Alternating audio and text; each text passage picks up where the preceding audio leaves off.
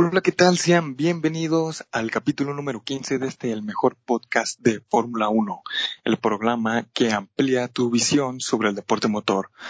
Fórmula en caliente. Comenzamos. Hoy nos acompañan en esta mesa de, de debate la promesa Emiliano Palacios. ¿Cómo estás el día de hoy? Pues bueno, acá andamos al 100, al millón, al 100 andan muchos, al millón andan pocos. Espero que estén de lo mejor y feliz de estar acá en otra emisión más. El polémico Alex Monroy, ¿cómo estás? ¿Qué onda, Emiliano? Muy bien, ya sabes. Buenos días, tardes, noches a todos los que nos estén escuchando. Y un saludo muy cálido aquí a todos los compañeros, amigos de la mesa que nos acompañarán hoy. Y, y esperando, como siempre, esta semana este gran podcast. El príncipe Big Prince, ¿cómo estás? Muy bien, amigos, ¿qué tal? Muy buenas noches, eh, tardes, días, ya saben también. Y pues nada, espero que todo el mundo se encuentre muy bien. Yo me encuentro al 94 porque me falta un six para andar al 100, ya saben. Pero pues muy feliz de estar aquí de nuevo. El piloto angelino, Ángel Pilot, ¿cómo estás? Hola, muy bien, muchas gracias. Un gusto otra vez poder estar aquí con ustedes y espero que todos se encuentren bien. Gracias. Y nuestro invitado especial. Hoy nos encontramos de manteles largos porque nos acompaña la enciclopedia humana de la Fórmula 1, Jorge Rosas. ¿Cómo estás? Es un honor para ti y para todos nosotros que nos acompañes. Hombre, muchísimas gracias. Ojalá, ojalá fuera una enciclopedia, pero pues siempre es parte de investigación y parte de amor y saber esas referencias. Pero aquí, aquí, yo aquí feliz, contentísimo de que me hayan invitado y pues listísimo para debatir y para mandar a lejos a algunos con sus comentarios, ¿eh? Menos más si son de Fettel, así que cuidado. pues vamos viendo que a ver cómo, cómo justificas a Vettel. Esto es Fórmula en Caliente Podcast.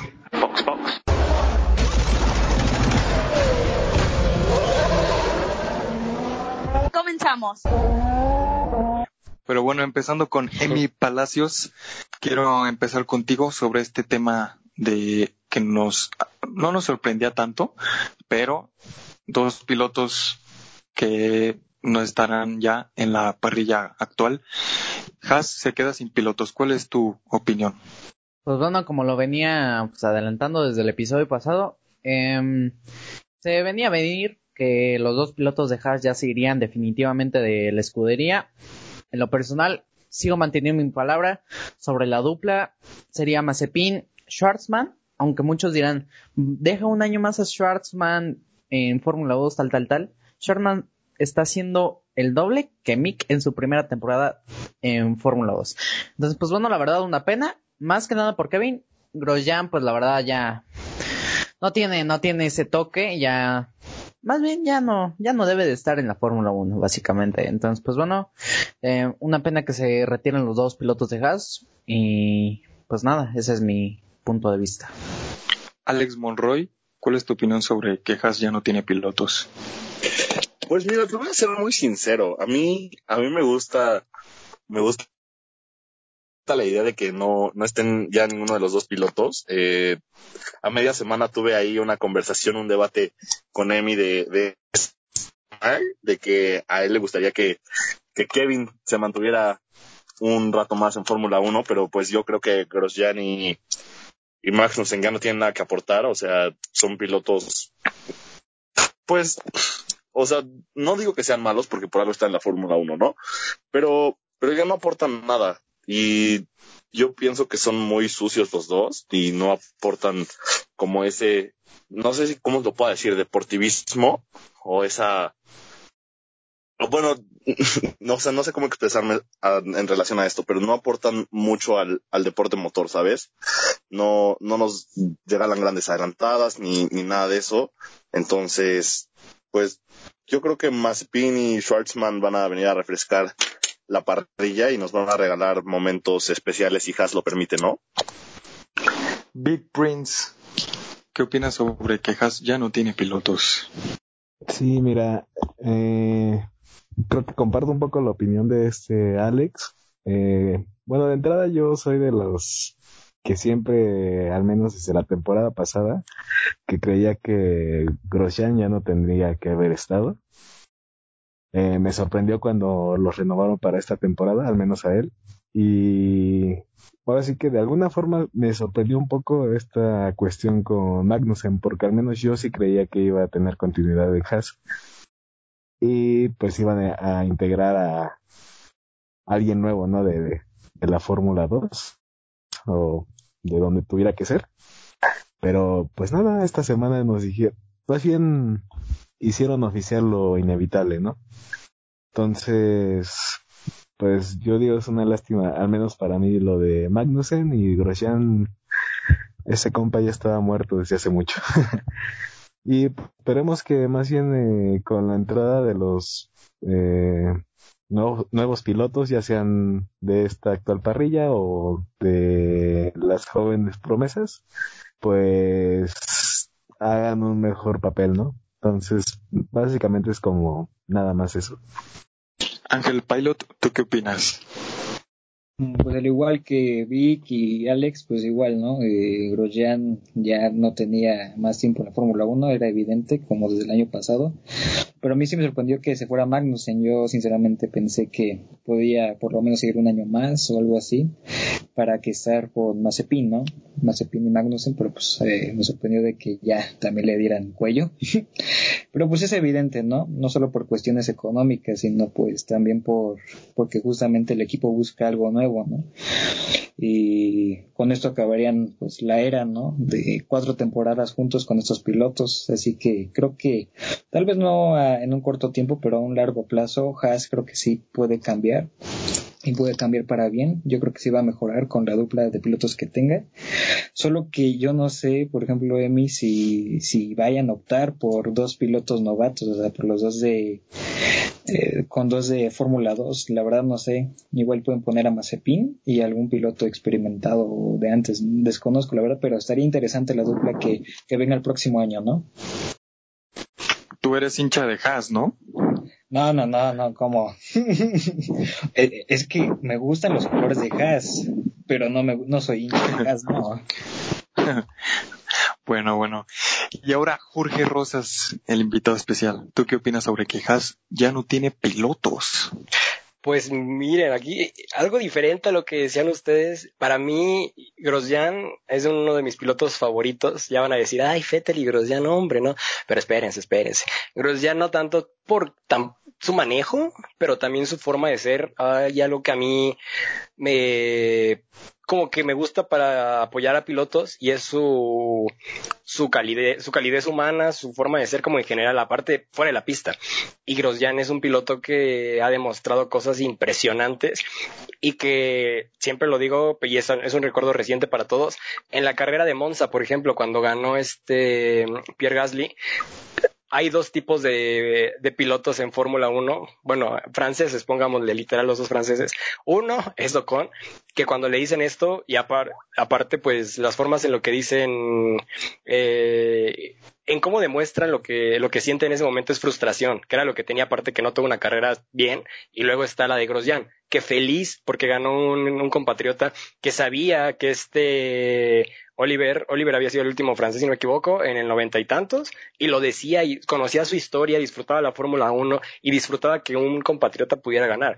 Eh, aparte es un piloto que se fue de la Fórmula 1 y regresó a la Fórmula 1 y regresó muy bien, también a un, buen equipo como era Lotus Renault en su momento, pero bueno, Lotus Renault GP, porque con eso es que se confunde. Entonces, este, con un buen coche él podía haber hecho mucho, pero hay algo en él que no, que en, el momento de la, de la carrera, pues nada más no. O sea, a veces, a veces podía hacer algo increíble, pero la mayoría de las veces cometía errores muy tontos. Y de Magnussen, creo que es un piloto que también me cae bien. Es un piloto que cuando tuvo el coche, como ejemplo perfecto en su debut, pudo llegar a podio. Y luego, pues claramente McLaren conocemos. En McLaren 2014, ¿no? Exactamente, y luego conocemos la historia de McLaren. O sea, es después de ese espejismo del 2014, del inicio de temporada, pues ya se fue para abajo y ahorita poco a poco va, va subiendo. Pero igual Magnussen también es un gran piloto y que es un piloto, muchas personas dicen como de no, faltan pilotos que en la pista se avienten demasiado y, y creen como espectáculo y así. Pues es que Magnussen es uno de ellos. Magnussen es de los pocos que de verdad solo quieren quieren correr por el amor a eso. Entonces, también no ha tenido los resultados y creo que es, la, es ese, ese poquito que les faltó para que se mantuvieran en Fórmula 1 y, y que la verdad, qué triste que no lo pudieron como terminar de moldear porque hubieran sido pilotos extraordinarios. Entonces, gracias, Jorge. Gracias, Jorge. Y en, en mi opinión, pues yo creo que Grosjean, sí, o sea, ya no, ya no podría ser un piloto que actualmente encaje en la parrilla. Es un piloto de, de bandera blanca, blanca y negra.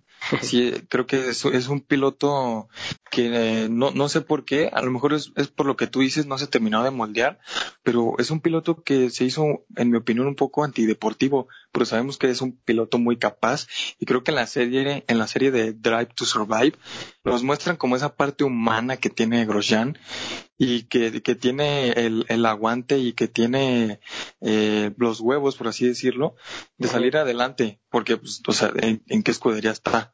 Y, y de Magnussen igual.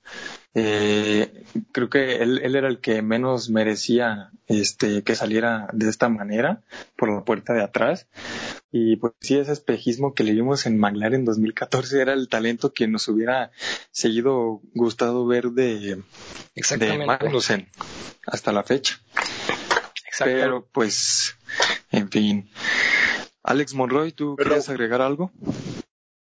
Este sí, eh, no sé si también este Jorge concuerde conmigo o no, pero, o sea, por lo menos en mi, a mi parecer, a mi gusto personal, no sé cómo lo pueda decir, pero eh, Grosjean es un piloto que en realidad se me hace más capaz que Magnussen. No sé, yo lo considero más rápido, más, más capaz de hacer cosas con tan poco, ¿sabes?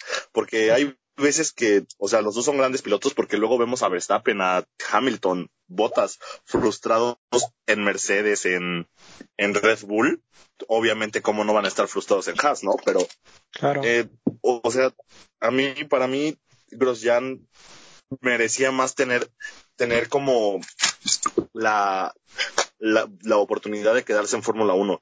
No sé si es porque se me hace mejor piloto que Magnussen, porque a mi parecer Magnussen, en vez de ser agresivo, es antideportivo.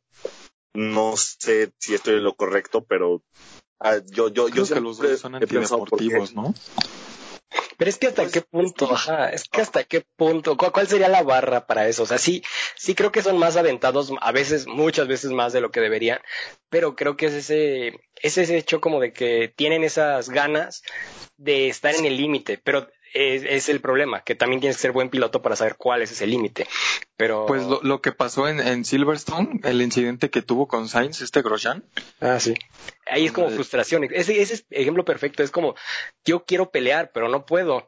No puedo pelear con lo que tengo y pues en mi mente pues, yo creo que estaríamos haríamos lo mismo nosotros casi casi. O sea, es... sí cayó en la desesperación y es que Grosjean sí es un piloto que, que sabe estar en el podio. Tiene 12 Sí, que... Pues es que lamentable, yo siento que son muy, a, muy aferrados, ¿no?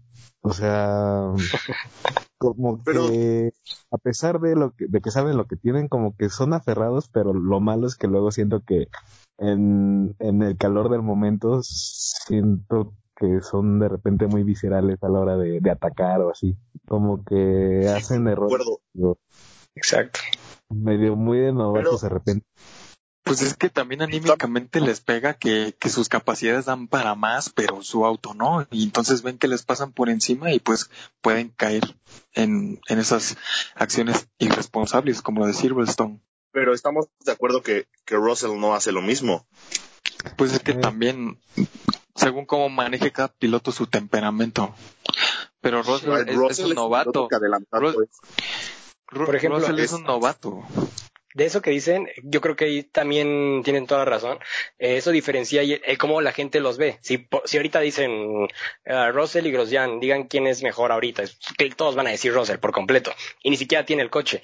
Y yo ahí, ahí es donde es esa, es esa moldeada, esa redondez de piloto que tiene Gros, eh, Russell que, lo, que nos muestra que es un gran piloto y que de verdad nos hace pensar que si estuviera en un Mercedes, pues podría hacer todo. Pero también siento que igual no se pone en esas posiciones porque también el Williams ni siquiera les permite ponerse en esas posiciones que, que hasta un Grosjean, bueno, que Haas podría. Pero aún así yo creo que si estuviera en eso, sí tendría más cuidado Russell porque es un piloto más completo. Eso sí tiene razón. Y cosa que pasó el día de hoy, por ejemplo, que al rato lo, toca, lo tocaremos en, la cuestión de la Llegó a estar en P7. Ajá, pero bueno, ahorita lo tocamos. Emiliano Elisa Raraz quería agregar algo. Em, sí, claro. Em, pues déjenme decirles una cosa que creo que en 2018-2019 eh, Kevin superó a, Rom, a Grosjean por bastantes puntos. Corríjanme si no estoy en lo cierto, pero pues, eh, bueno, desde mi perspectiva, sí siento que los dos son antideportivos, pero siento que Kevin está como para dar otro año más. Sí, yo creo que hasta los dos podría. Grosjean menos que Kevin, eso sí. ¿En qué equipo lo pondrían? Yo lo pondría en Williams en el que haya lugar. ahora sí que, aunque suene feo, pues en el que caiga, literal, ahorita es, el mercado de pilotos está siendo muy loco.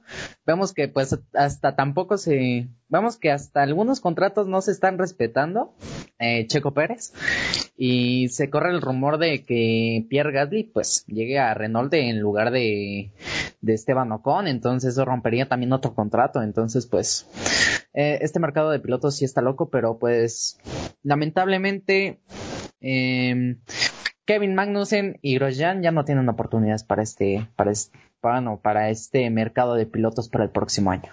Ya, ya no tienen. que, sí, como dices lo de los contratos y a mí sí me gustaría que, sal, que saliera Gasly de Alfa Tauri porque creo que es un piloto que se consolidó demasiado rápido y aprendió muy bien de sus errores en Red Bull y él, él quiere hacer mucho más y creo que en Renault sí les podría cambiar la cara.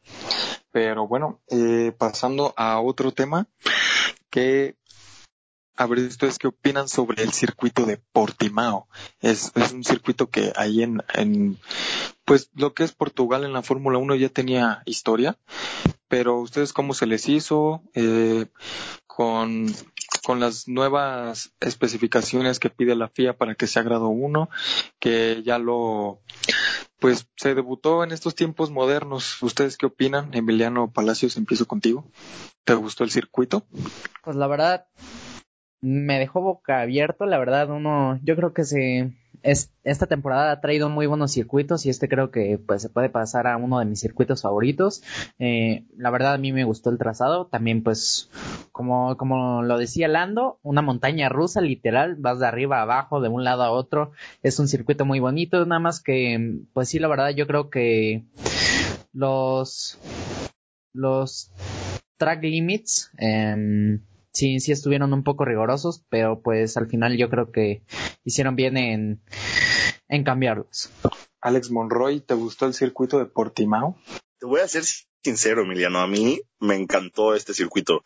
Eh, no hay que olvidar que si no mal recuerdo, la última vez que se corrió en Portimao, Hamilton tenía 11 años, por dar una referencia, y creo que cuando Hamilton tenía 11 años yo no había ni nacido y no había escuchado mucho de este circuito.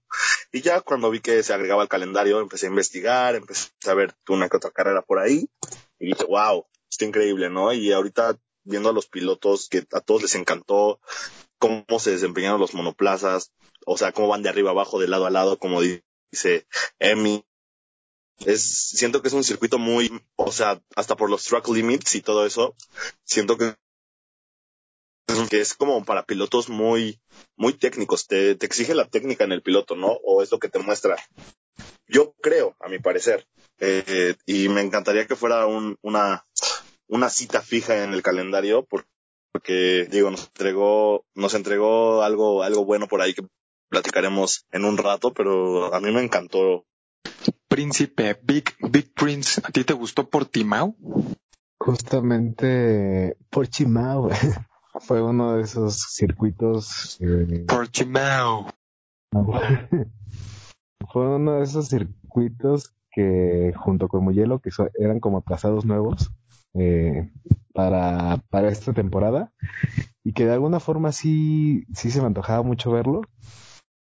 Y dicho y hecho, justamente pasó lo mismo que Muyelo. Creo que fue un bonito circuito. Creo que sí, el trazado es muy técnico y al mismo tiempo, eh, de hecho yo lo conocía por un juego. No sé si han visto este juego de... Eh, ay, no recuerdo, pero es que tú haces tu equipo y como el F1 Manager. Pero el punto es que salen como circuitos que no son de F1. Entonces yo lo conocía más o menos el trazado por eso. Y justamente al verlo dije, wow, creo que obviamente nada que ver con el juego y es mucho mejor. La verdad es que, pues sí, definitivamente me gustó y sobre todo que nos dio un buen espectáculo en la carrera. Ángel Pailo, ¿tú qué opinas sobre el circuito de Portugal? Pues añadiendo un poco lo que dijo Vic eh, Prince, eh, no sé si Vic te refieres a un juego que se llama Grid Autosport. Este, y bueno, yo voy a platicar un ratito, un poquito de él, así un, un poco del tema, porque justamente yo tengo ese juego, es de Xbox 360 y tiene esta pista. Entonces, cuando yo supe que venía la, la carrera aquí, pues dije, ah, mira, es mi juego, tiene la pista, ¿no? Entonces, no tiene, no tiene Fórmula 1, no tiene monoplazas de Fórmula 1 el, juego, pero sí tiene indies. Es un juego como del 2014. La cuestión es de que yo lo jugué eh, este fin de semana y, y pues obviamente es muy diferente, ¿no? A lo que es en la vida real al juego. Pero yo que no soy piloto profesional y que es un simple juego, me salía, por ejemplo, mucho de pista, ¿no? Lo que dice M de los track limits. Entonces, yo viendo aquí en la carrera que pues también los pilotos profesionales se salían un poco y pues tuvieron por ahí alguna que otras, eh, no sanciones, pero sí este, llamadas de atención. Pues este, pues sí es un, es un circuito rápido y como dice también en una montaña rusa de arriba abajo y está muy padre, la verdad me gustó mucho. Jorge Rosas, ¿a ti te gustó Portimao? Portimao. Me gustó bastante. O sea, literal, por lo mismo lo había visto en juegos, nunca lo había jugado, o sea, sabía que existía justamente, o sea, el nuevo trazado. Lo habían probado en Fórmula 1 en test y en cosas parecidas. Portugal había estado en Estoril y en diferentes, este, bueno, en, en, otros lugares. Y la neta, es, esas de Portugal de antes, pues eran buenas pistas porque por el clima, por el ambiente en ese entonces, que desgraciadamente pues ahorita no se puede ver, había cierta emoción por esta carrera. Pero como todos decimos, no sabíamos ni qué esperar de ella y al final de cuentas terminó siendo una pista que parecía una pista clásica en la cual sin el DRS se pudieron haber hecho, eh, bueno, más bien, el DRS ayudó a muchísimos rebases, entre ellos de los que le quitaban la posición a Checo Pérez, pero también se vieron rebases sin el DRS como los que hizo Checo Pérez en esa pista que no en todas se, podrían hacer y que la verdad solo dio una carrera muy, muy buena. Fue de mis favoritas del año. Eh, creo que el circuito, el circuito fue lo que ayudó por completo. Y el hecho de que no hayan tenido como experiencia detrás, fuera que simuladores y cosas así, o alguna vez este, en categorías menores, creo que ayudó mucho todo eso para que esto fuera, como dicen ahí, una cita obligada para siguientes años, que esperemos que sí lo sea, porque fue muy buena carrera y fue muy buena quali también. De acuerdo, Jorge. A mí también me gustó bastante el circuito. Y pues obviamente nosotros estamos emocionados por verlo porque pues nosotros somos como una generación más nueva que no nos había tocado ver eh, esta pista para Fórmula 1.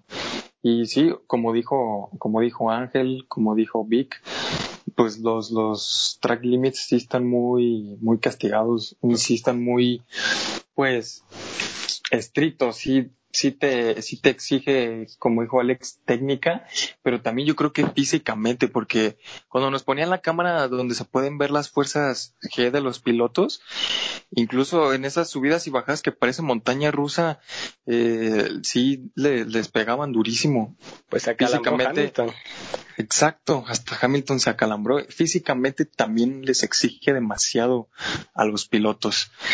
¿Algo más que quieran agregar sobre este circuito? Sí, de hecho me hiciste pensar en que, bueno, yo estaba viendo como los onboard y pues sí me imaginaba como esa sensación que deberían de haber sentido o sintieron los pilotos porque pues justo esa referencia de Norris, ¿no? De que parecía montaña rusa y porque según yo sé también se ha utilizado ese circuito o se utiliza para MotoGP. Entonces decían, creo que es más fácil estar arriba de la moto porque alcanzas todavía un poquito a ver más que prácticamente estar a ras de suelo, ¿no? Entonces, creo que eso era una situación muy interesante en la cuestión física, como mencionaban. Muy bien. Y ahora cambiando de tema, que es la clasificación. Emiliano Palacios, ¿tú qué opinas sobre la clasificación y que esta Q3 estuvo muy emocionante? Pues bueno, eh, una clasificación muy buena. Eh, George Russell vemos como al final sacándolo todo como siempre, pasando a Q2, ya se está volviendo una costumbre verlo en Q2, la verdad me alegro de verlo en Q2, superando a su compañero Latifi vemos que, pues bueno, Bottas estaba liderando las dos sesiones de clasificación. Verstappen se metía entre, entre Bottas y Hamilton. Y al final en la Q3, pues llegaron a sorprender, sacaron los medios. La verdad yo pensaba que iban a empeorar los tiempos, pero me cayeron la boca, bajando, creo que fueron dos décimas, algo así por el estilo. Eh, la verdad, una clasificación muy buena. Eh, también me sorprendí que Hamilton le sacara la pole a Bottas, como cuando todos pensábamos que Bottas ya la tenía asegurada, ya la tenía en la bolsa. Eh, pues Hamilton demostró de qué está hecho, demostró ser el mejor de la parrilla actual. Y pues bueno, sacó la pole de una manera, la verdad, muy sorprendente. Alex Monroy, ¿tú qué opinas de la clasificación? Digo, yo, yo creo que, que los tiempos de clasificación en este caso hablan por sí solos, ¿no? O sea, buenísima. Eh, creo los primeros tres están en 16 segundos. Del, del cuarto al que, si no me equivoco, al quinceavo, eh, algo así, estaban en, en, literal cinco o seis décimas de segundo. Entonces, eh, fue impresionante. O sea, para mi gusto fue de las mejores clasificaciones del, del año. Y bueno, Botas nos estaba, nos estaba mostrando que, es capaz de, de poner en jaque a Hamilton y, y al final pues, pues Hamilton otra vez, ¿no? Sacó el martillo y, y lo dejó en segundo lugar. Ya no es algo que nos deba de sorprender tanto, pero, pero nos muestra su gran capacidad como piloto. Big Prince, ¿tú qué opinas? Pues fue una clasificación, la verdad es que hace mucho no me divertí en, un, en una quali, eh, porque de repente era de ver a pilotos en el top 10 y de repente el que estaba en el 10 ya lo bajaban hasta el 15 o, o situaciones así, ¿no? Desde la Q1 hasta, hasta pues toda la sesión. Y pues sí, fue, fue muy divertida, la verdad es que sí, también me gustó. Y también le doy mucho el mérito a Russell, adiós Russell como siempre le he dicho, porque en algún momento se veía que iba a estar en el, en el lugar 18 más o menos y al último momento sacó esa Q2, ¿no? Entonces, demostrando otra vez que está exprimiendo, está exprimiendo el auto a, a todo lo que puede. Y eso, yo creo que lo que tiene Hamilton es que de alguna forma creo que siempre le da a Botas esa seguridad de que ya no lo, de que ya le ganó. Y siempre le da el, ahora sí que le hace el hammer time, ¿no? Y lo hemos visto pues toda la temporada y muchas carreras más. Entonces, eso fue importante. Y también algo a destacar fue que después de mucho tiempo eh, Ferrari volvió a estar ahí en el top 5, ¿no? Fue como de esas cosas interesantes que ya tenía rato que no veíamos, al menos con Leclerc, y que del otro lado de la moneda, pues vimos a Vettel que quedó en, el, en decimoquinto, ¿no? Entonces, pues ahora sí que fue como el lado oscuro y el lado luminoso, pero estuvo muy divertido. Ángel Pilot, ¿tú qué opinas sobre la clasificación? Ah, Perdón, Ángel, pero Vic, ya ves que ya ves que luego dicen que, que no tienen el mismo Ferrari. Y parece que no lo están confirmando cada vez más. Yo también, de hecho, iba a eso. Y no es por echarle la contraria a Jorge, ni mucho menos. Obviamente, pues yo también siento que hay algo ahí, ¿no? Con... Estoy escuchando. Creo que también hay, o sea, yo realmente siento que hay algo ahí con el monoplaza de Vettel, y no es por su conducción, porque viendo datos, eh, solo una vez en la temporada se ha metido a Q1. Mientras que, digo, a, ay, perdón, perdón, perdón, me trabé. Ocho veces se ha metido a Q2. Ocho veces, ajá. Exactamente, sí, perdón. Se ha quedado cuatro veces fuera, ¿no? Exactamente, entonces, este, ¿y qué pasa ahí, no? O sea, y no se queda, mientras que Leclerc lo vemos estar ahí en, este, vendiéndose entre el top 10, ¿no? Entonces, este, sinceramente no sé qué pasa ahí y no sé qué, qué piense Jorge, pero yo honestamente no, no estoy echándole mal a la conducción de Vettel, pero creo que sí hay un tema ahí este, interesante, ¿no? Con Ferrari. Jorge, contraataca. ¿Tú qué opinas sobre la clasificación? ajá, primero hablemos de la clasificación. La clasificación también, como todos, o sea, estamos de acuerdo en eso, fue muy buena. Normalmente las clasificaciones en años recientes son buenas, son interesantes, claramente sí. Pero, ¿sabe? O sea, estamos, aparte de que estamos seguros de cómo van a quedar, a veces eso nos quita un poco la emoción. Y aquí que sabíamos que Mercedes iba a quedar hasta, arriba como lo hizo, aún así nos emocionamos. Creo que el y como decíamos, el, desconocimiento del circuito, lo técnico del circuito, eh, el tiempo rodando y todo este tipo de cosas influyeron en, en que nos diera una, una de las mejores clasificaciones y que de verdad nos pusiera como al borde del asiento porque no sabíamos qué iba a pasar al final y con cualquier lugar, o sea, estábamos emocionados hasta por plazas de abajo, uh, por todo. O sea, sí fue una clasificación muy diferente, entonces concuerdo. Esperemos que Nimola sea muy parecido. Va a ser así claramente, porque no va a haber tanta práctica y porque pues también es un circuito relativamente nuevo para muchos, aunque ya haya estado. Pero pues bueno, va a estar muy interesante de esa parte, también la clasificación de ahí. Y de lo de Fettel, yo también concuerdo por completo con eso. Es imposible que un campeón del mundo este vaya, o sea, olvide todo. O sea, es imposible que un campeón del mundo maneje como maneja ahorita y que sea 100% su culpa. O sea, no, no pasa eso. No, no tendría ni por qué pasar eso. Tampoco digo que literal el coche esté hecho exactamente solo para Charles Leclerc y nada de input de, por parte de Vettel. Claro que no, o sea, también tiene parte suya, pero pues al final de cuentas está más hecho para Leclerc. Y aún así, este, creo que hay algo extra cualquier otro piloto probablemente estaría un poco mejor que, bueno, piloto grande, hablamos de pilotos, este, no sé, Verstappen, eh,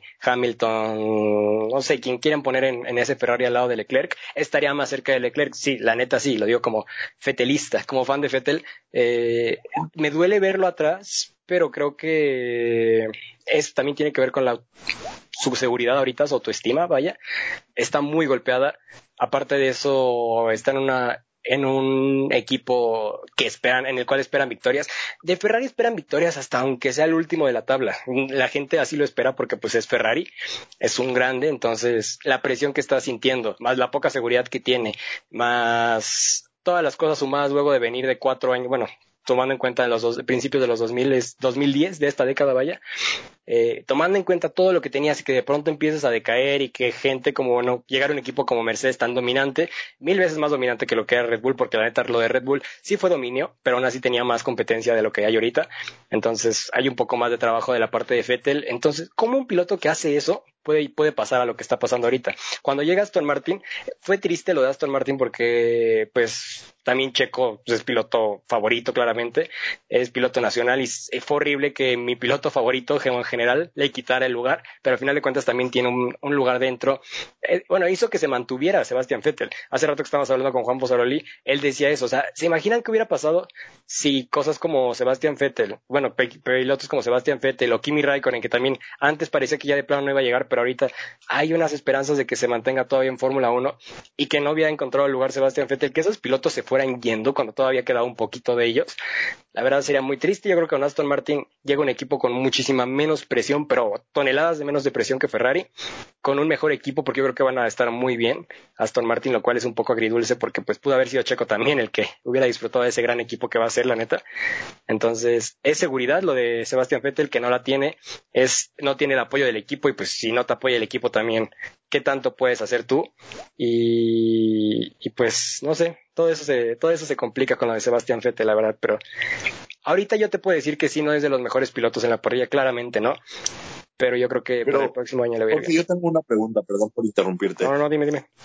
Este, a ver, ¿en serio, en serio tú crees que, que no sea cosa más de Vettel? Porque sinceramente, desde el año pasado, 2019, la temporada pasada, eh, estamos viendo que tiene, que tiene como errores que no, que no son de piloto campeón del mundo. O sea, sorprendentes en Vettel, básicamente. Que trompea, que se equivoca en ciertos duelos con Hamilton, que no sé qué. Porque, o sea, seamos sinceros, su comparación real ahorita con, un piloto de la parrilla es Vettel y Hamilton, porque son los dos campeones del mundo que tienen más de tres campeonatos cada uno. O sea, no, no es normal lo que le está pasando a Vettel. Yo creo que su caída de rendimiento en Ferrari ha sido brutal. Y luego que Charles empezó a, tener actuaciones brillantes y le empezó a dar unas tundas tremendas conforme a tiempos y posiciones, yo creo que Vettel está dejando de aportar o algo está fallando en, en, en sí mismo, como, no sé, entrenamientos, mentalidad. Sí, yo eh, creo que le dices perfecto y sí es un punto que es o sea, también sería, sería muy fanático de mi parte decir que no, no, él siempre ha sido un crack y simplemente es un mal momento, pero tiene razón, como tú lo dijiste perfecto, tenía un coche que pudo haber sido campeón literal frente a un Mercedes, lo que no, lo que parecía ilógico, pero literal pudo haber sido campeón. Entonces, es, es parte de él, claro que sí. Él lo ha dicho mucho. Yo creo que eso también refleja lo humano que es Sebastián Vettel y lo apasionado que es del deporte y que no solo es una máquina de perfección como se podría decir en algún momento Hamilton, sea bueno o sea malo, porque parece que es bueno, pero pues por estar rompiendo todos los récords.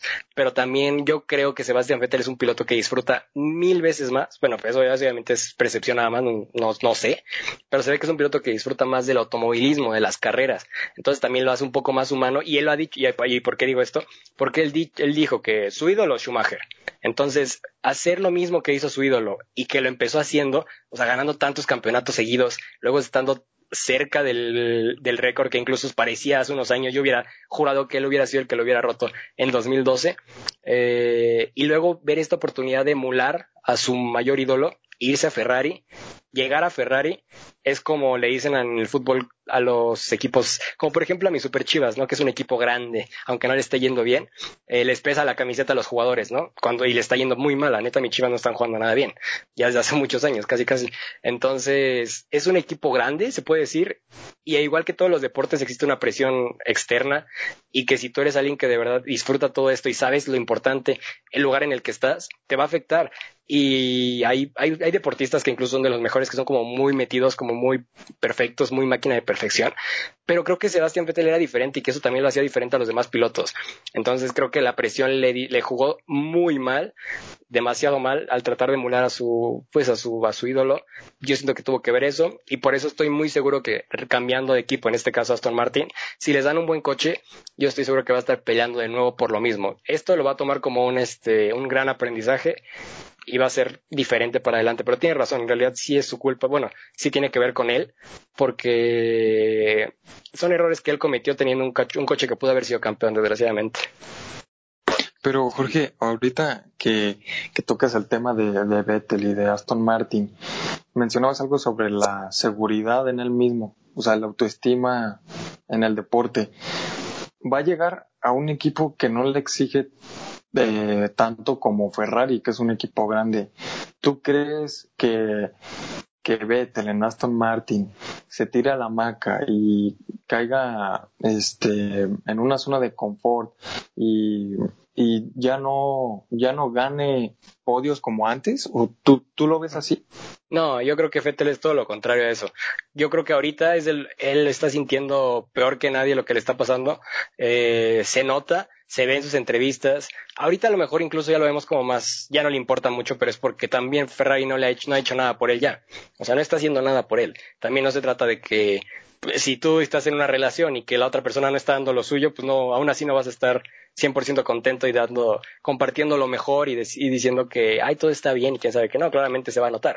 Yo por eso creo que llegando a otro equipo, lo primero que él va a hacer es dar lo mejor de él y tratar de ayudar al equipo y conectarse con el equipo de verdad. Yo sí siento que, y no es porque sea su fan, pero de verdad se nota y en los resultados. Y, y de ser un piloto como que empezó siendo un poco, porque empezó joven, ganador, eh, lo mismo que a lo mejor le pasa a Verstappen ahorita y dentro de unos años vemos que va a ser completamente diferente.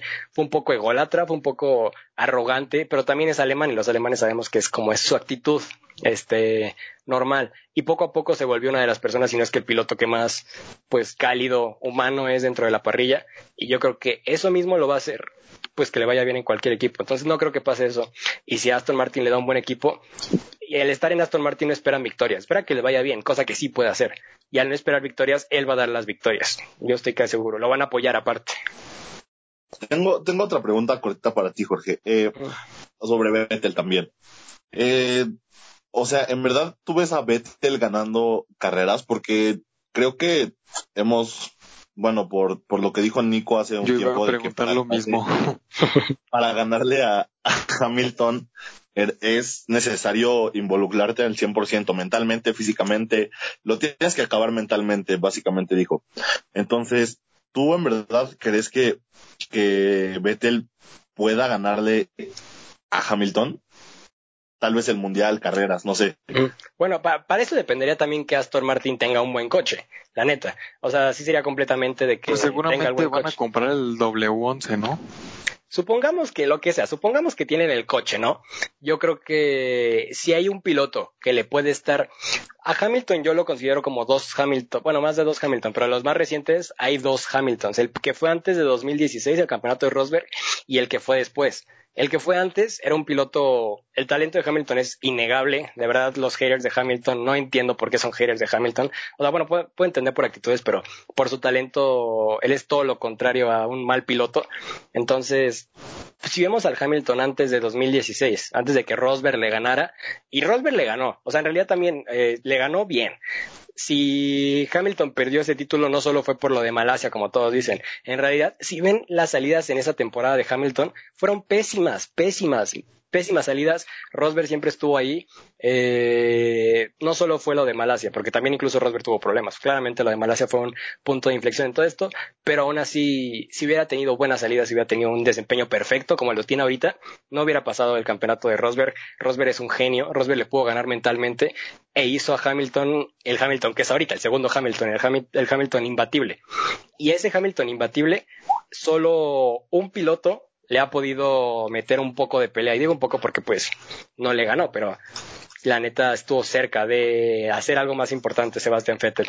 Pero aún así, Hamilton pudo, como ya se volvió casi perfecto Hamilton en el manejo, pues le ganó. Pero si hay un piloto que lo incomodó y que de verdad le incomodó a nivel de que mentalmente se perdió por un poco, eh, Hamilton fue Sebastián Vettel. Sebastián Vettel va a tomar este año como aprendizaje y si le dan el, el coche ganador para el próximo, va a ser igual un Hamilton diferente. Como lo fue Hamilton, como digo, un Vettel diferente. Como lo fue Hamilton antes de Rosberg, este va a ser el nuevo Vettel después de Ferrari.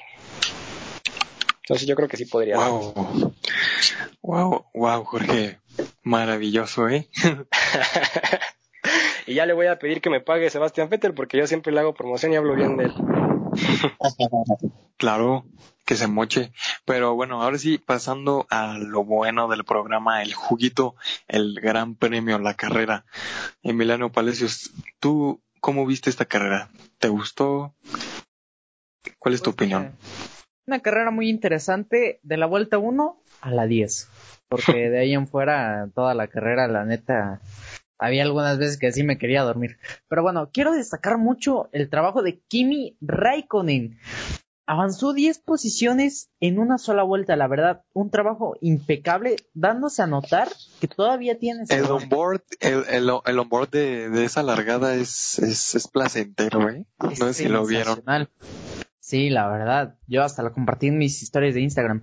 Pero incluso me atrevería a decir que este ha sido el mejor arranque que, que hay en toda la temporada. La verdad, un arranque hermoso. Vemos cómo ganaron un buen de posiciones. Checo Pérez ahí tratando de luchar por el tercer, el tercer lugar. Al final vemos que Max Verstappen tiene un toque con él. Pues vaya, fue incidente de carrera, como muchos lo interpretaron.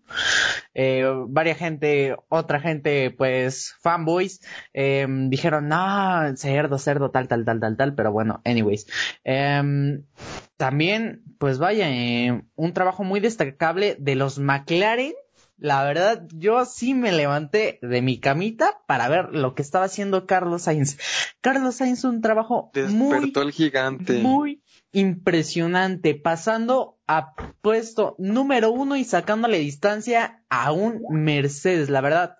Buah, me voló la cabeza. A botas. A botas, a botas, por favor, no. Lando Norris metiéndose también a ese top 3, luchando por todo. Charles Leclerc aguantando como todo un grande.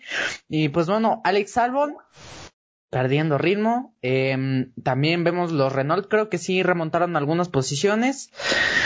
Russell, Russell también un, tuvo una buena carrera, llegando a estar a P7 en algunos puntos de la carrera, un trabajo muy, muy impecable, muy excepcional del, del piloto británico, dando, dando a conocer que tiene talento, pero no el carro, ¿verdad?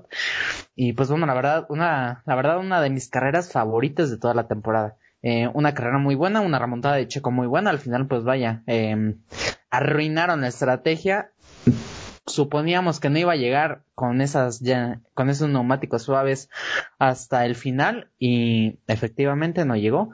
Eh, perdió dos posiciones con Gasly y Sainz, también Gasly, una de sus mejores carreras, me atrevería a decir. Y pues bueno, esa es mi opinión sobre la carrera, una carrera muy, muy buena. Alex Monroy, ¿tú qué opinas de la carrera? Eh, pues, o sea, antes de empezar, sobre lo que dijo Emi de que Lando estuvo en el P3, yo no recuerdo haberlo visto ahí, pero igual y sí. Tratando, tratando de meterse al top, al top. Ah, ok. Eh, primero, vamos a empezar por la salida. O sea, wow lo de Carlos, ¿no? Eh, impresionante que se haya puesto en primer lugar, dejando a Bottas y a Hamilton atrás. Eh, Bottas pasó a Hamilton, una locura. Yo pensé en verdad que Carlos iba a estar ahí por lo menos 10, 15 vueltas, porque, o sea, siendo realistas, le sacó una, una buena distancia a Botas al principio. Ya después se normalizaron las cosas, pudieron poner a punto sus, sus neumáticos los Mercedes y bueno, Botas pasó, Hamilton pasó, luego Hamilton a Botas. Las primeras, igual como dice Emi, 10 vueltas bastante interesantes otra vez lo de Kimi, monumental, impresionante lo que hizo, o sea, con 40 años sigue demostrando lo capaz que es para estar en Fórmula 1 en la máxima categoría y pues dándole clases a los niños, ¿no?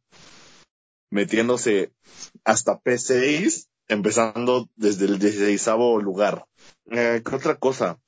Lo de Checo, impresionante lo de Checo también, que ya le está dando pelea a Max, pero de ese caso no, no sé qué opinan ustedes, pero yo pienso que no fue culpa de ninguno de los dos. O sea, fue incidente de carrera, pero no como dicen todos los fan lovers de Checo. Perdón por llamarles así a los que sean muy fans de Checo, pero Checo lovers. Eh, dicen que fue los Checo lovers. Eh, que fue culpa de Max. Yo pienso que también Checo en parte tuvo culpa porque fue una maniobra muy, muy arriesgada, ¿no? Y, eh, ¿quién más? Gasly. Wow, Gasly. El rendimiento de Gasly en verdad es para que ya lo suban a Red Bull. Yo sé que todos queremos ver a Checo ahí, me agrego a esa lista, pero, o sea, lo que está haciendo Gasly me parece impresionante. O sea, Viat quedó en último lugar con el mismo coche y wow lo que está haciendo Gasly, en serio, wow, no tengo otras palabras para describirlo. Un piloto que después del golpe anímico que recibió cuando lo bajaron de Red Bull, con trabajo ha estado demostrando que se puede llegar a grandes cosas. Mm, me dio lástima ver a Danny Rick en décimo lugar, quedó, me parece, porque pues nos ilusionó con ese podio en la carrera pasada en Nürburgring. Y ya lo quería ver más ahí. Me gusta ver a Ricciardo ahí porque es un piloto que, que es muy capaz Mm, ¿Qué más podemos analizar?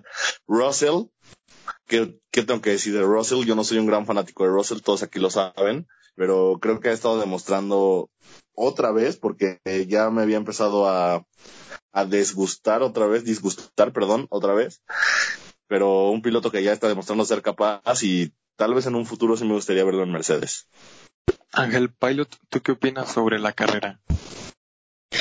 Uy, pues la verdad una para mí una buena carrera en general. Este, la primera vuelta fue sumamente impresionante. La verdad es que te quedaste ahí en el asiento atento viendo la primera vuelta. Lo de Kimi, como dice Emi y Alex, fue una qué, qué, qué maniobras, ¿no? Este, qué adelantamientos. Me recordó un poco a lo a Alonso, ¿no? Cuando hacía sus eh, adelantamientos en la primera vuelta las remontadas que hacía, algo así me, y pues eso significa, ¿no? Que Kimi se merece y creo que sí va a seguir el próximo año, ¿no? Aunque todavía no se confirma, pero yo creo que sí va a seguir el próximo año y yo creo que ya sería su último, pero, pero sí, obviamente Kimi todavía tiene, a pesar de que es el más veterano de la parrilla, todavía tiene para dar más, este, ¿qué más? Um, pues también gran carrera de Checo, eh, no soy Checo lover, como dicen o como dirían, pero pues como mexicano, como, como fanático de la Fórmula 1, eh, pues sí, la verdad, una muy buena carrera de Checo. Eh, lamentable lo del primer, lo del toque con Max, pero pues afortunadamente pudo remontar, ¿no? Desde la última posición hasta llegar a la séptima. Este, y pues creo que realmente ya, ah, bueno, y también Gasly, Gasly me parece que también, este, como dicen, eh, muy buena actuación. Y por y en el contrario, el compañero de Max Verstappen, yo sí creería que Albon ya tiene ultimátum, ¿eh? Con Red Bull, yo creo que ya no está dando realmente, y se ha visto desde carreras pasadas realmente lo que lo que Red Bull busca. Entonces yo creo que ya en estas carreras yo creo que ya se va a definir, o creo que ya los de Red Bull saben qué va a pasar con Albon. Y entonces pues vamos a ver, ¿no? Pero una carrera muy padre, la verdad, me gustó. Albon pa' afuera. ¿Qué? Albon pa' afuera. bueno, eh, Jorge Rosas, ¿tú qué opinas sobre la carrera? como de acuerdo con todos ustedes, sinceramente, de las dos primeras vueltas, el inicio de, de la carrera, de lo mejor de verdad que hemos visto en la temporada, si no es que lo mejor en cuanto a inicios y también en mucho tiempo, sinceramente. El hecho de ver peleando a McLaren, literal peleándole, o sea, no es porque hayan tenido un problema los Mercedes y de pronto se hayan ido al fondo y no, de verdad, Sainz con su talentazo, poder este eh, rebasar a los Mercedes, poder estar peleando el primer lugar y luego, pues bueno, la pista cambia, eh, los Mercedes regresan a, a la normalidad y pues tuvimos, mínimo nos dio una, una buena, un buen inicio en la parte de adelante, porque como mencionaron aquí, la parte de atrás y la parte de en medio también estuvo perfecto. Un poquito atrásito de los Mercedes y de Carlos Sainz, eh, un poco antes también. Lo de Checo Pérez y lo de Verstappen peleando súper de cerca, Verstappen diciendo que Checo se lo buscó y que Checo se acabó su carrera, casi casi dijo, bueno, más bien él solito se arruinó su carrera, dice, ahí en, en el día de hoy. Eh, yo creo que estuvo bien, o sea, estuvo bien que lo haya buscado, sí fue un movimiento diferente, pero creo que tenía que hacerlo. O sea, malo si se hubiera quedado atrás, y más porque tenía pilotos con ritmo como Sainz justamente detrás de él en ese momento, que claramente iban a estar ahí. Y también eso demuestra que si no hubiera pasado esto, probablemente viéramos un checo en el P4 que tiene Leclerc, y en una de esas, en una de esas, porque el ritmo que traía en esa primera vuelta que no ni siquiera terminamos de ver a Checo Pérez ahí, era bueno, muy, muy, muy bueno comparado con el de, con el de Red Bull.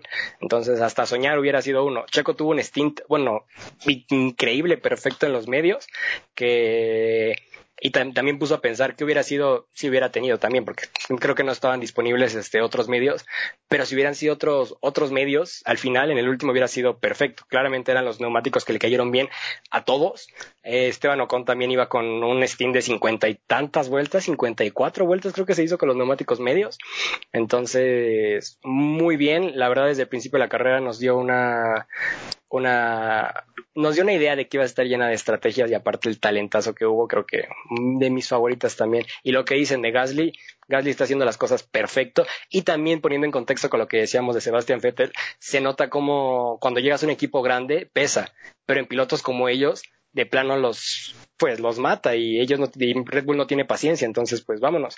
Ahorita Gasly es un piloto diferente y como dicen, solito ha trabajado para que ahorita sea un piloto, pues cómo se le puede decir resiliente, un piloto que pudo salir de del mal momento y ser mil veces mejor de lo que era antes. Entonces, muy buena carrera desde el inicio, la neta. Entonces, ¿tú qué opinas, Jorge? ¿Sí le damos, sí, sí le darías otra oportunidad a Gasly en, en RB? pues de que se la daría, creo que como dijeron, se la merece. El problema es que no creo que sea la mejor idea para él. Digo, eso digo yo como fanático desde acá, ¿verdad? Pero, y también porque obviamente Checo debería estar ahí, ¿verdad? o por favor. Pero, no, yo creo que siendo un piloto tan bueno como lo está haciendo Gasly y un piloto que ya es, todo lo que le ha pasado lo hizo un piloto tan completo, si buscara por otros lados, le podría ayudar millones. Y obviamente sería más complicado porque no tiene link con una, no tendría la conexión con una escudería de primera como sería Red Bull.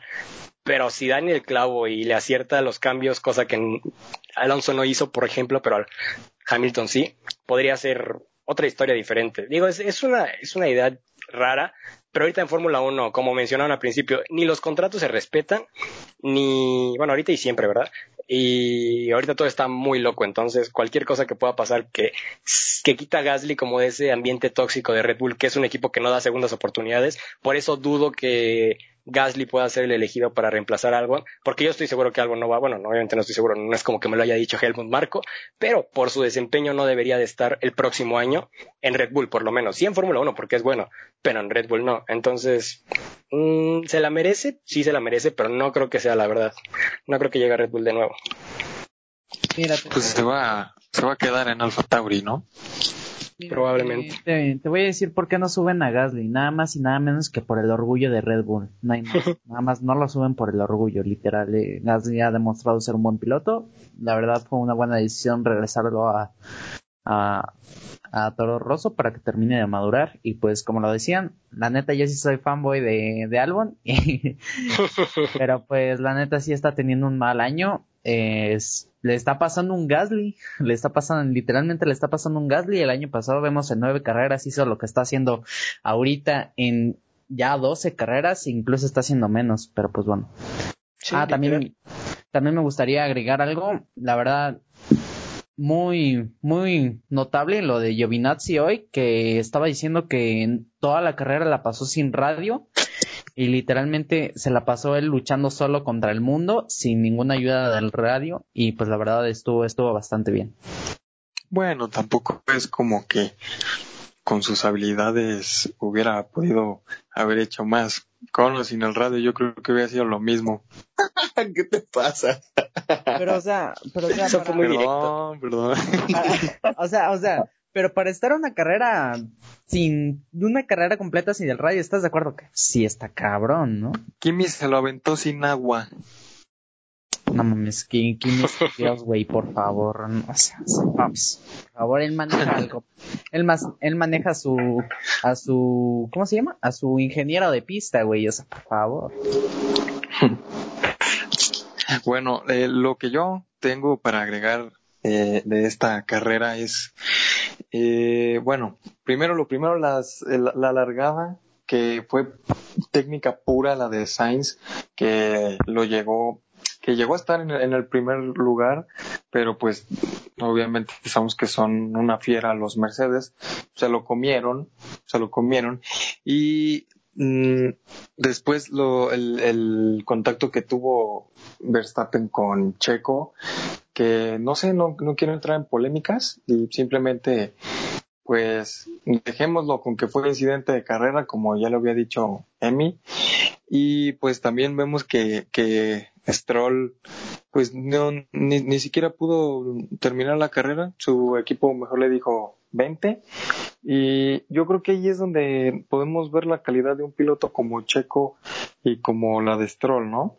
O sea, no, no me quiero ver fanboy, porque soy mexicano y apoyo a Checo también, pero pues Checo también se bajó hasta el 20 y mírenlo hasta dónde llegó. Y Stroll incluso se incorporó más rápido a la pista que Checo y pues no pudo. Checo remontó creo que 13 lugares y, y pues bueno yo creo que está merecidísimo ese, ese piloto del día que le dieron a Checo y me, me, me, emocionó mucho ese tiro que me recordó al 2018 entre Ocon y Checo por la pelea del séptimo lugar, me parece. Y pues en general creo que fue una carrera bastante emocionante, aunque es lo mismo de siempre, Mercedes hasta adelante, Verstappen en tercero. Pero bueno, Hamilton terminó ganando y con esto abordo el tema de que rompió el récord 92 victorias. Emiliano Palacio, ¿tú qué opinas sobre este nuevo récord de Hamilton? Pues esto lo pone estadísticamente como el mejor de todos los tiempos. La verdad, pues es un pilotazo, ¿qué te digo? Y pues sí, no hay nada más que decir. Es un piloto ejemplar, un piloto muy bueno, un piloto que lo tienen todo para ganar, para seguir haciendo historia estadísticamente hablando. Hay que aclarar estadísticamente hablando porque luego la gente se pone tóxica. Em, pues perdón si lo están escuchando, pero pues sí, un, un muy buen récord y la neta, sé que nunca va a ver esto, pero lo felicito, lo felicito. Un piloto muy ejemplar. Alex Monroy, tu piloto favorito, Eh, es el máximo ganador. ¿Tú qué opinas? Eh, antes de, de, ¿cómo se llama? De dar mi opinión, eh, Emi, creo que te saltaste a Vic, entonces si gustas darle como su participación en lo del GP, antes de que yo participe, pues estaría cool. Ah, pensé que se había salido, pero Vic, dale, dale, dale. Y yo aquí llorando, así como, no, pues, Pues que a veces te sales y luego regresas y me, me sorprendes. mu- muchas gracias, Alex, por, por darme la palabra. bueno, eh, pues rápidamente, ya para no estar redundando en, en todo lo que ya comentaron, eh, creo que fue un, justamente creo que el circuito nos dio lo que esperábamos.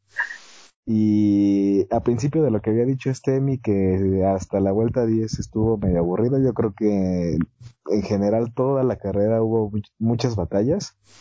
Entonces, al menos a mí sí me hizo estar como muy pegado ahí a, a- al televisor. Entonces, pues creo que eso fue lo interesante. Y nada más para tocar lo de, lo de Stroll.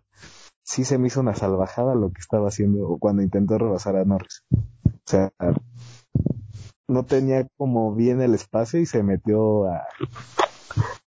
Pues le jugó mucho, ¿no? Y lamentablemente pues no le salió. Y otra cosa que estaba, ahora sí que ya para terminar, eh, con esta situación de Checo, porque soy Checo Lover. no, pero bueno, sí, pero no. Eh, venía pensando eh, todavía el día de ayer que Hamilton y Checo son los únicos pilotos que han estado apuntando toda la temporada y yo pensé que por el choque ya no iba a suceder eso y afortunadamente se rifó un carrerón y ahí estuvo. Entonces, pues básicamente eso. Y ahora sí le cedo la palabra a Alex para que continuemos con el récord de Hamilton. Gracias, Vic. Este, ¿qué, qué, les puedo decir, no?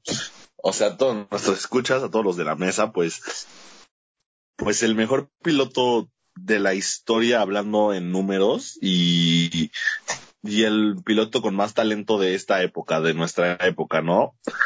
De, del, bueno, sí, podría decir que 2007 para acá, tal vez es muy atrevido, pero pues sí, yo creo que es el mejor piloto de esta época que nos está tocando a nosotros y no hay como, como nadie, no, no hay que comparar. Es lo que yo me gustaría decir en, en este, en este récord que ha ro roto Hamilton. No hay que compararlo con Senna, no hay que compararlo con Schumacher. Son diferentes épocas, diferentes tecnologías, diferentes carros. Y es una discusión en la que, que no, no podemos tomar en cuenta el, talento porque pues no los vimos competir juntos. Muchos lo critican porque dicen que otros pilotos tienen más talento, que no sé qué, que ahí había más competencia, pero pues jamás nos vamos a enterar de qué tan talentoso era cada uno si nunca compitieron juntos, ¿no? Entonces, pues es, es increíble lo que está haciendo, es una máquina, o sea, es talento, eh, ha mejorado sus técnicas porque recordemos que antes destrozaba sus neumáticos y ahora pues es un maestro literalmente conservándolos y, y ya, pues es lo único que tengo que decir, o sea, un piloto increíble y, y va a seguir sumando victorias, poles y me atrevo a decir que hasta uno o dos más campeonatos y ya pues es lo único que tengo que decir de, del mejor piloto de la historia conforme a números. Ángel Pilot, ¿tú qué opinas? Eh, bueno, pues yo sería así rápido, ya más para así, este, como ya lo he mencionado yo en varios programas, eh, lo he mencionado reiteradamente, Hamilton es imparable, ¿no? Eso creo que es eh, inevitable, inevitable, perdón, este, y como lo dije alguna vez, este 2020 era para romperse récords, ¿no? y pues también supongo que el año que viene, ¿no? si es que gana el, el, campeonato el próximo año. Entonces, pues Hamilton es como dice Alex, cuando nosotros eh, seamos adultos y ya crezcamos más, tengamos nuestros hijos, luego vamos a decir, ah, pues mira, Hamilton era nuestro, nuestro piloto, ¿no? Era de nuestra temporada. Es que Hamilton era imparable, es que Hamilton. Entonces, así como nuestros papás hablaban de Schumacher o tal vez de Senna, ahora nosotros vamos a hablar de Hamilton. Entonces, es lo único que puedo decir de Hamilton, que es, es imparable, es como, eh, eh, es inigualable, ¿no? En cuanto a números, como dice también Alex, ¿no? En cuanto a números, y tampoco voy a tomar el tema de compararlos con pilotos históricos, pero en cuanto a números, en cuanto a números, Hamilton es una bestia, es, es lo mejor, creo yo. Big Prince, ¿tú qué opinas sobre este nuevo récord de Hamilton? Sí, pues creo que era algo que, eh, al igual que la salida de los pilotos de Haas, era inevitable ya lo veníamos hablando desde el principio de la temporada. Este, este, esta temporada en sí era para romper muchos récords. Y dicho y hecho, pues está pasando, ¿no? Eh, era muy difícil pensar que Hamilton no iba a poder superar la marca de las 91 victorias. Y como dijeron, ¿no? Eso va a seguir continuando seguramente va a estar sumando más y no dudo que obviamente esta ya no se va a poder, pero la siguiente temporada pues estemos hablando de la victoria número 100 y de la pole número... ¿qué, ¿Qué número es? ¿Como 97, 98? Eh, en fin. 98. 98. Este, bueno, básicamente también va a pasar la 100, ¿no? Eh, no, es número 97, ¿no? Pues lo que sé, pero el punto es que va a llegar quizá en esta temporada a las 100 y si no en la otra también a las dos o tres carreras. Entonces eso, ¿no? Creo que ha, demostrado ser un, pilotazo y bien lo dijo Total Wolf en algún momento. Eh, todos dicen que podrían, que si estuvieran en un Mercedes podrían hacer lo mismo, pero por algo le escogieron a él y creo que eh, lo demostró, ¿no? Y creo que hasta Nicky Lauda eh, fue de los que dijo en su momento, yo quiero que se que venga era nuestro equipo y pues lo hizo y lo demostró y lo sigue demostrando. Ahora sí que en honra buena. Jorge Rosas, ¿tú qué opinas sobre este récord de Hamilton? 92 victorias. Yo digo que es algo impresionante y que también nos pone a pensar, son 92 victorias las que ha tenido, por ende, tuvo que haber estado en bastantes campeonatos o más bien bastantes peleas de campeonatos, porque no, no, sus victorias no significa que vayan a ser campeones ese año, claramente, pero estamos hablando de que es un piloto que lleva 12 años, 13 años, si no me equivoco, 2007, ajá, 3 años más o menos, eh, en Fórmula 1, de los cuales ha ganado pues ya va por el, eh, ya va por el 7. Entonces es un piloto que, bueno, va camino al 7. Entonces es un piloto que está rompiendo todos los récords y que haciendo cuentas y como dato, también un dato random por ahí, si se dan cuenta de Hamilton de sus de sus 13 temporadas, ha estado en pelea del campeonato en 10 de ellas. O sea, viéndolo así, de las 13 temporadas de las que ha estado en 10, ha, ha buscado el campeonato y ha ganado más de la mitad. Bueno, va a ganar más de la mitad. Entonces, esos, esos datos los piensas y ahora que lo estamos viviendo y que nos tocó a nosotros, porque pues, digo, me tocó ver a Schumacher, pero en ese momento estaba bien morro, también no recuerdo mucho, yo supongo que jugaba con sus carros a... O sea, no todo era Fórmula 1, supongo que también jugaba que estaba en un estacionamiento y cosas así, de niño. No lo... No, no lo como con lo, como lo que lo procesaba la manera que era vivir a Schumacher de verdad en ese momento y tener ahora Hamilton, un piloto que está con este tipo de estadísticas de dominio y por talento, insisto, claramente pues está en el mejor coche, pero pues tienes que estar en el mejor coche para ser campeón, la neta. Entonces, como una vez Toto dijo, que los demás pilotos se pregunten por qué no son ellos los que están en el Mercedes. Pensar que estuvo luchando por el campeonato 2007, 2008, 2010, 2012 si no fuera por, que bueno, gracias a que tuvo tantos fallos con el McLaren se pudo ir a Mercedes también y porque Nicky lo estaba buscando, llegó al 2014 a pelearlo, 2015, 2016, 2017 y 2018, 2019 y en este momento el 2020 de verdad es impresionante todo lo que está haciendo Hamilton y cómo, por minimizarlo, la neta, a todos, en algún momento hasta los fans de Hamilton, pues no se les da la importancia que, merece, pero son estadísticas de, de un genio, la verdad. Ahora, Jorge, otra pregunta para ti. O sea, ¿tú, ¿tú qué opinas de las, bueno, no de las personas, de la opinión de las personas que dicen que su trabajo se debe de meritar por estar siempre en el mejor coche?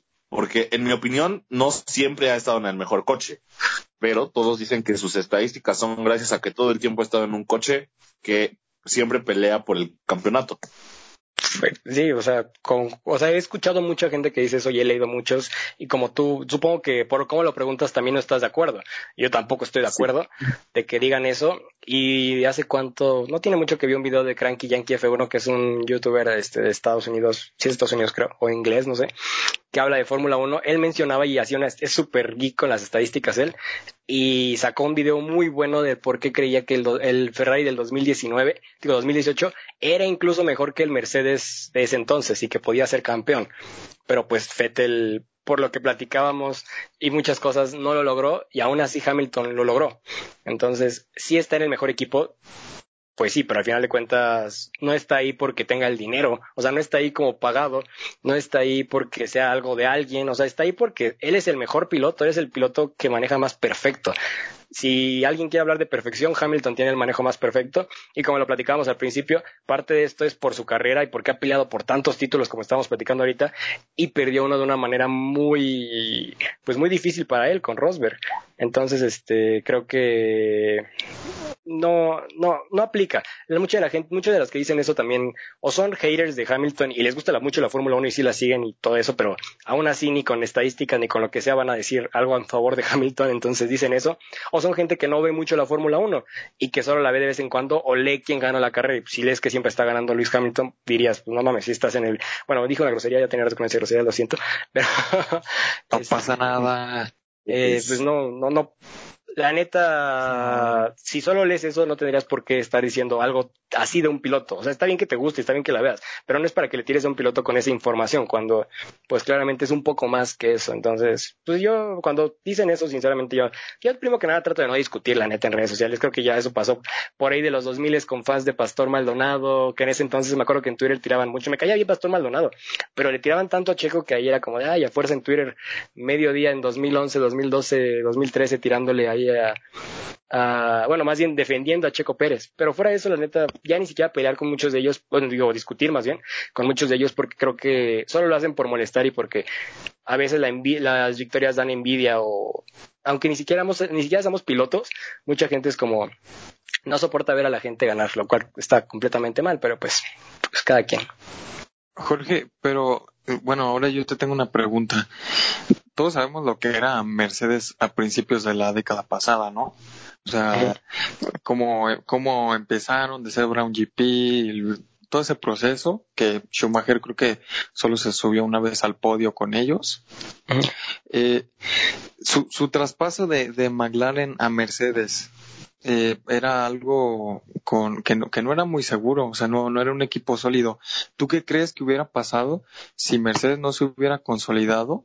¿Qué, qué hubiera pasado con la carrera de Hamilton? Pues claramente sabía algo ahí Hamilton para hacer ese movimiento, pero también claramente fue un movimiento de aventarse. Pero si piensas que es un equipo con historia y que sabes que cuando está en Fórmula 1 es para ganar y no es como si solo quisiera estar en Fórmula 1 por estar hubiera estado desde hace un buen, pero se perdieron añísimos, o sea, no estuvieron en Fórmula 1 porque saben que si quieren estar lo van a hacer bien. Entonces es un proyecto que de, de con esa primera idea pues ya piensas, ok, van a dedicarle dinero, van a dedicarle tiempo para que valga la pena. Y luego Hamilton viniendo de un de un McLaren que lo, lo bueno sería que solo hubieran sido unos cuantos años de problemas uh, para los coches, pero McLaren lleva desde principios de los 2000, si no es que desde antes, eh, dando un buen coche para pelear por el campeonato un par de veces, porque las, las, otras veces se rompe. Raikkonen, Montoya tuvieron para pelearle campeonatos a Schumacher, pero el mismo coche no se los permitió literal. O sea, el mismo coche los dejaba tirados en momentos que iban liderando las, las batallas. Igual en las estadísticas, digo, les recomiendo mucho a Cranky Yankee, eh, habla mucho de que, pues, de, de, to de, todas estas estadísticas y cosas que normalmente no se ven. Y si no fuera por eso, abandonos Kimi Raikkonen hubiera tenido otro campeonato sin problema. Montoya hubiera peleado el campeonato y una vez hasta ganado un campeonato del mundo.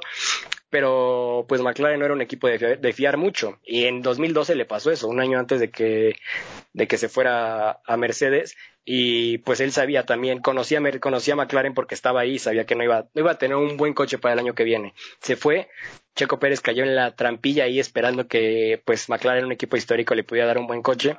Hamilton dio el mejor, hizo el mejor movimiento posible porque claramente sabía algo, insisto, y aparte él es, es bueno tomando decisiones y es muy aventado, cosa que le ayuda muchísimo. Entonces, todo, todo se hizo para que eso pasara, pero no creo que haya sido, si es, si es suerte, pero al final de cuentas creo que es la inteligencia de Hamilton lo que lo llevó ahí y, su talento lo ha mantenido ahí.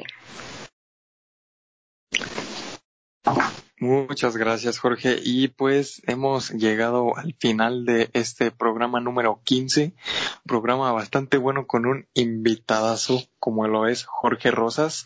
Jorge Rosas, ¿cómo te pueden encontrar en redes sociales?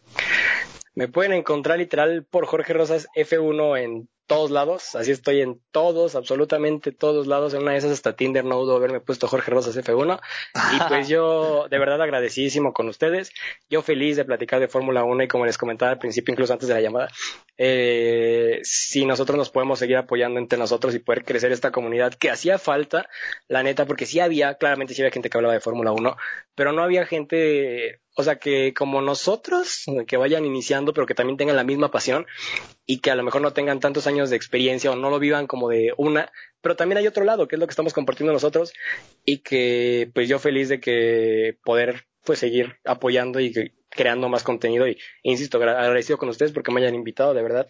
Yo feliz por andar por acá. No, no, muchas gracias a ti, Jorge, tener a un invitado de tu talla, de verdad. No, no, no me la creía, no me Soy la creía. ese, soy muy flaco, la neta. no, no, muchas gracias, de verdad, fue un, fue un honor para nosotros, ¿eh? No, de verdad gracias a ustedes. Ustedes, yo estoy agradecido con ustedes. Y mucho éxito porque le está yendo muy bien. Son más de 15, me decían, de capítulos. Eso no es, no es porque, no cualquiera, no cualquiera. Sí, ahí, ahí la llevamos, ahí la llevamos. Pero bueno, eh, gente, auditorio, nos pueden encontrar en Instagram como Fórmula en Caliente, arroba Fórmula en Caliente, y los esperamos en un nuevo episodio de este su programa que amplía su visión sobre el deporte motor. Fórmula en Caliente Podcast.